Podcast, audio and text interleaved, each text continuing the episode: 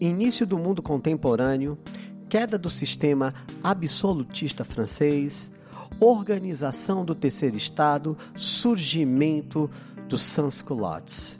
Eu sou o professor Renato Paiva e hoje nós vamos falar sobre Revolução Francesa no Aprovação CMS, o podcast do Colégio Maria Estela. Colégio Maria Estela faz de você o melhor. Faz de você o melhor.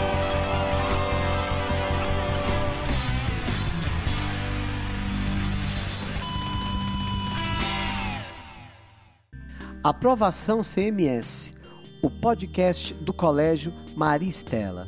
Dicas, entretenimento e atualidades.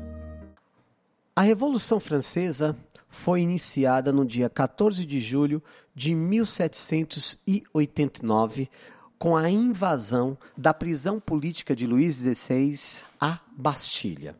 O mais interessante de tudo que esse episódio ele deu início ao mundo contemporâneo. E muitas pessoas indagam, perguntam, mas por que a Revolução Francesa? E hoje nós vamos tirar todas as suas dúvidas. A Revolução Francesa, ela foi eclodida em meio à preservação do sistema absolutista francês.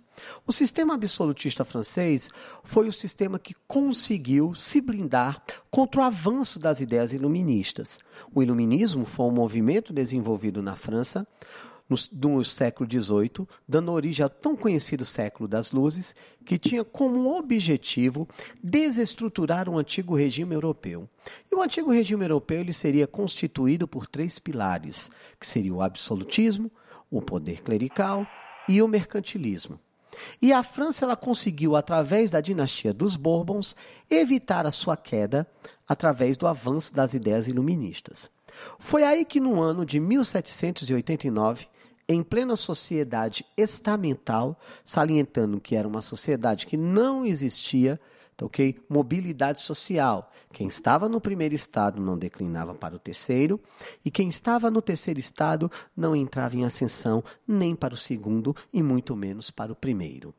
Foi aí que o terceiro estado, constituído por três segmentos, que no caso seriam os camponeses, a burguesia, dividida em alta e baixa burguesia, em que a alta burguesia seria representada por banqueiros e grandes comerciantes, e a baixa burguesia seria representada por pequenos proprietários rurais e pequenos comerciantes.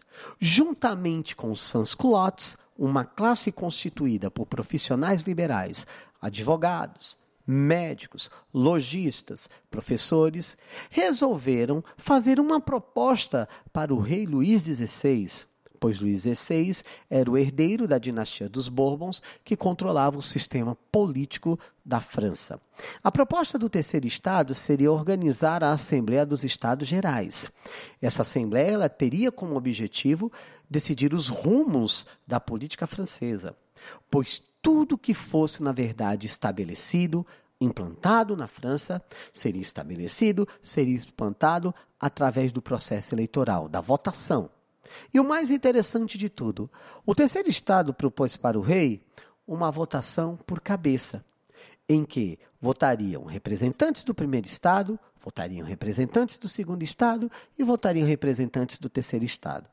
Dessa forma, é óbvio que o terceiro estado iria almejar atingir as suas expectativas e conseguiria solucionar diversos problemas dentro da sociedade francesa.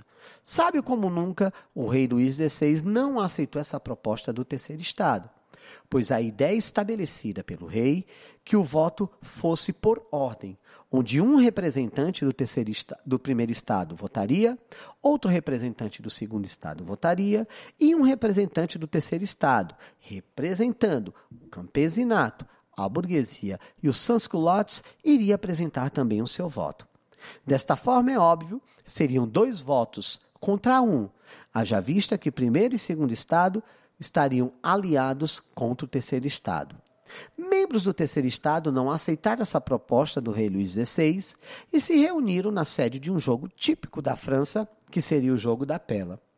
A ideia do terceiro estado seria encontrar soluções tá ok? Para esse problema que se agigantava a cada minuto que se passava na sociedade francesa. Foi aí que um pequeno grupo de camponeses foi até o Palácio de Versalhes pedir, na verdade, esclarecimentos para o rei Luís XVI. Aliás, além desses esclarecimentos, o que mais esse grupo de camponeses eles desejavam? Eles desejavam negociar, pois o campesinato foi uma das classes que mais sofreu a opressão do governo francês. O que mais os camponeses queriam era a devolução das suas terras e diminuição e redução da política tributária, da cobrança de impostos. Foi aí quando os camponeses chegaram em Versalhes, no palácio, eles encontraram não Luís XVI, mas sim Maria Antonieta, que era a rainha de Luís XVI. Maria Antonieta recebeu, na verdade, os representantes dos camponeses e, dentro de um olhar, tá ok? Bem intenso, ela respondeu que não iria ceder às pressões do terceiro Estado e justamente do campesinato, onde o campesinato retrucou e deixou bem claro que eles precisavam, pelo menos, que o preço do trigo fosse reduzido para o terceiro Estado francês. O que, que Maria Antonieta disse? Proferiu uma frase que se tornava célebre e foi um dos fatores para promover a eclosão da Revolução Francesa. E essa frase era a seguinte: se não tiveres pães, que comam brioches. Foi aí que os camponeses entenderam a resposta de Maria Antonieta, voltaram para a sede do jogo da Pela, colocaram em prática tudo o que teria acontecido para os demais representantes do terceiro Estado, que naquele momento ali estavam a burguesia, os sans-culottes e a parte do campesinato que teria ficado para essa Assembleia.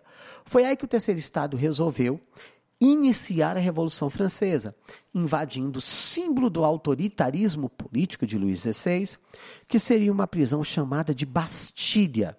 A ideia do terceiro Estado seria demonstrar o seu poder para o rei, pois, dentro dos princípios iluministas, eles não queriam que o rei Luís XVI se afastasse do poder, pois eles respeitavam o princípio da legitimidade. O que mais eles desejavam do rei Luís XVI era que Luís XVI deixasse de lado a monarquia absolutista e adotasse um sistema com vínculos democráticos, segundo o terceiro Estado, que seria a monarquia parlamentar. Sob pressões do terceiro Estado, Luís XVI aceita tá ok? A monarquia parlamentar. Era iniciado neste momento a primeira fase do processo revolucionário francês deixando bem claro que a tomada da Bastilha ela marcou o início desse processo revolucionário. A Revolução Francesa ela foi caracterizada por três fases. A primeira fase, denominada de fase da monarquia parlamentar ou Assembleia Nacional. A segunda fase seria a fase da Convenção Nacional ou República. E a outra fase seria a fase do Diretório. Na primeira fase da Revolução Francesa, conhecida como monarquia parlamentar ou Assembleia Nacional, o terceiro estado que passaria a ter autonomia frente aos outros dois estados, ao primeiro e ao segundo, eles criaram dois documentos importantíssimos.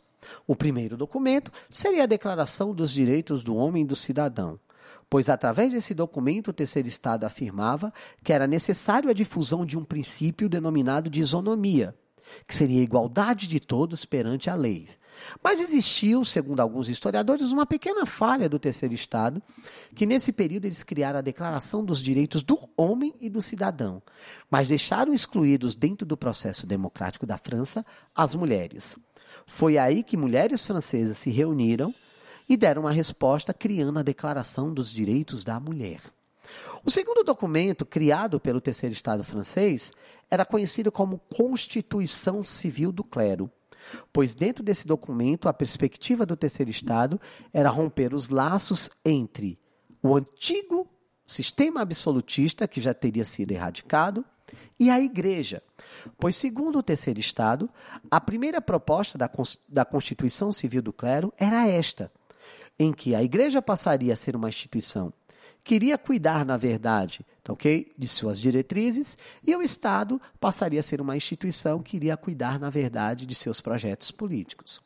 Além dessa medida, a Constituição Civil do Clero também teve outra, que seria o confisco de terras para o campesinato. Boa parte das terras que a Igreja Francesa possuía, era detetora, teriam sido confiscadas pelo rei e entregue ao teria sido confiscado pelo rei e entregue ao clero, pois todos nós sabemos que, desde a Idade Média, a Igreja Francesa era uma forte aliada do sistema absolutista. Então, a Constituição Civil do Clero, ela reduziu o patrimônio da Igreja, que estaria caracterizado, que estaria expresso através de terras. A partir desse momento que esses documentos foram criados, a burguesia ela começou, na verdade, a ter um racha. Esse racha era um racha ideológico pois os membros da alta burguesia eles já acreditavam que a revolução deveria parar, eles queriam o fim da revolução, enquanto os membros da baixa burguesia eles desejavam um continuismo da revolução, pois eles levantavam como questão que a França precisava de muitas mudanças, de intensas mudanças. As mudanças não seriam apenas a nível político e econômico, não. Seriam a níveis culturais, seriam a níveis educacionais e até mesmo diplomáticos. Foi aí que começou a ser constituído no Estado francês os conhecidos partidos políticos, que deram origem à ideologia que hoje nós conhecemos como esquerda, direita e centro. Foram constituídos os grupos girondinos, que era formado por membros da alta burguesia e que desejavam, na verdade, o fim do processo revolucionário. O nome desse partido era oriundo porque esses membros se reuniam em um clube chamado de Gironda. Por outro lado, foi constituído os jacobinos ou montanheses, que era um partido constituído por membros da baixa burguesia e sans-culottes. Eles se reuniam no convento dos padres jacobinos, daí que vinha a denominação de jacobinos e montanheses, porque esse convento ele era situado bem próximo a uma montanha. E em terceiro, nós tivemos a planície, que foi um partido em que a burguesia fez parte, mas era uma burguesia contraditória que votava por interesse. As ideologias propostas por girondinos, jacobinos e planície deram origem ao, no, ao mundo, no mundo contemporâneo, as ideias que nós conhecemos dentro da nossa esfera política de esquerda, direita ou centro. Pois as ideologias de direita, para o nosso conhecimento, seriam ideologias conservadoras, né, desenvolvidas pelos seus partidos. As ideologias de esquerda seriam de ideologias reacionárias desenvolvidas pelo seu partido. E a ideologia de centro seriam ideologias sustentadas em interesses desenvolvidas também pelo seu partido. Esses termos de esquerda, direita ou centro foram criados pela simples questão de os girondinos estarem sentados à direita e serem conservadores, os jacobinos estarem sentados à esquerda e serem reacionários, e a planície estarem sentado, os meus da planície estarem sentados ao centro e votarem por interesse.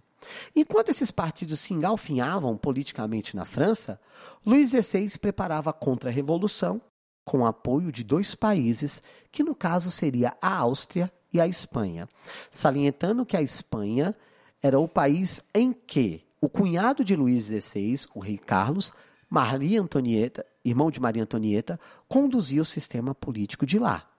Enquanto Luís XVI preparava a contra-revolução, a divergência entre os partidos continuava de uma forma intensa.